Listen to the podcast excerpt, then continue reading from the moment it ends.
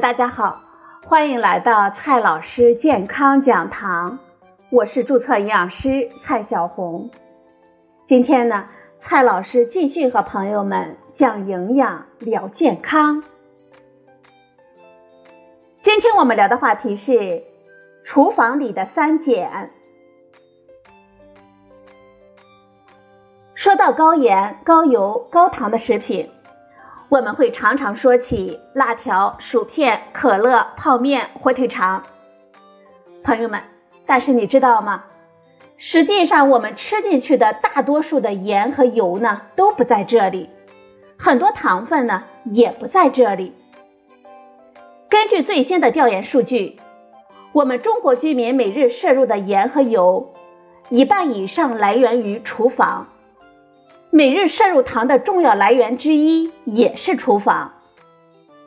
近些年来，我们提到三减，我们主要将目光放在了预包装食品和饮料上，却忽视了与我们一日三餐密不可分的厨房和餐厅。如何在享受美味的同时，来兼顾健康的三减呢？最近。权威机构给出了厨房的三减建议，今天呢，我们就把这些分享给大家。首先呢，先来看一下厨房里的减盐，我们要做到少盐控盐，有这些方法呢，给到大家。我们知道，盐中的钠呢，是调节我们人体生理机能不可或缺的元素。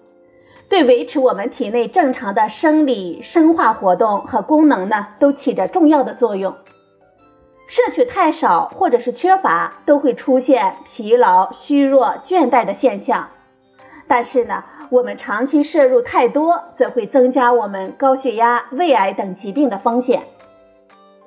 生活当中，我们减少百分之五到百分之十的烹调用盐。通常不会对我们的菜品口味产生明显的影响，而且呢，还有助于我们人群逐步的适应并养成清淡少盐的饮食习惯。我们要学会使用限量盐勺、低钠盐、减盐酱油等等，这些呢，也可以在一定程度上帮助我们人群控制盐的摄入量。肾脏疾病患者呢，要征询医生的意见。不要盲目的选择低钠盐，我们要巧妙的选择天然的食材和调料来增味提鲜，在增加食物多样性的同时，有助于减少盐的使用。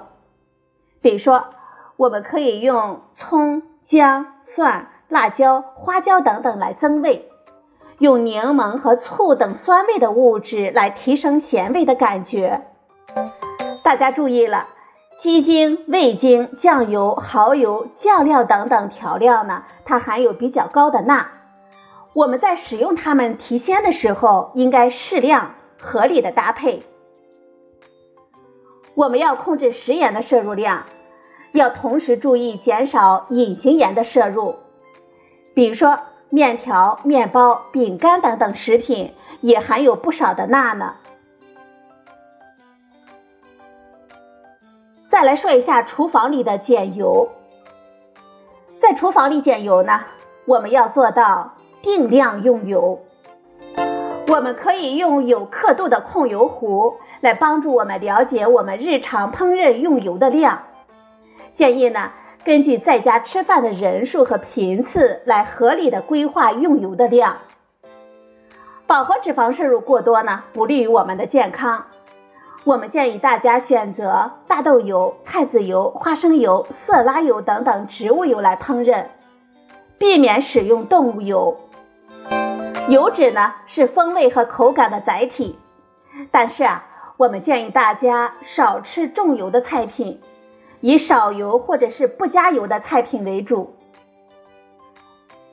做饭的时候，我们要控制烹调油的摄入量，建议多采用蒸。煮白灼和凉拌等烹饪的方式少用煎炸的方法。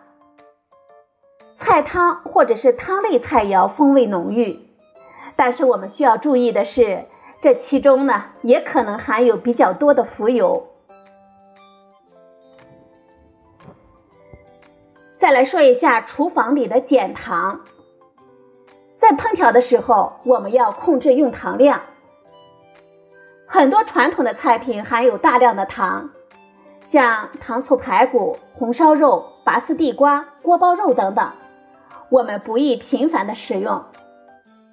在家烹饪的时候，应该有意识的控制用糖量，像炒菜、煮粥或者是做豆浆的时候，应该少加或者是不加糖。我们可以巧用水果为菜品带来香甜的口味，比如说，我们可以在烹饪菜品的时候加入带甜味的水果，从而减少菜品中糖的使用。我们还要注意厨房中的隐形糖，像番茄酱、沙拉酱、甜面酱、果酱等等，也是含糖酱料。对于有减糖需求的人群。可以在烹饪的时候酌情使用木糖醇、赤藓糖醇等甜味剂来代替糖。在外就餐的时候呢，我们也要智慧的选择。我们可以根据一起就餐的人数来合理的点餐，促进我们的健康，减少浪费。点餐的时候呢，要注意荤素搭配，以清淡口味的菜品为主。重口味的菜品为辅，我们可以选择开水、茶水作为我们的饮料。如果想喝饮料，建议选择小包装或者是低糖以及无糖的饮料。可以用新鲜的水果来代替餐后的甜品。订购外卖的时候呢，我们可以要求商家少放一点盐、油、糖。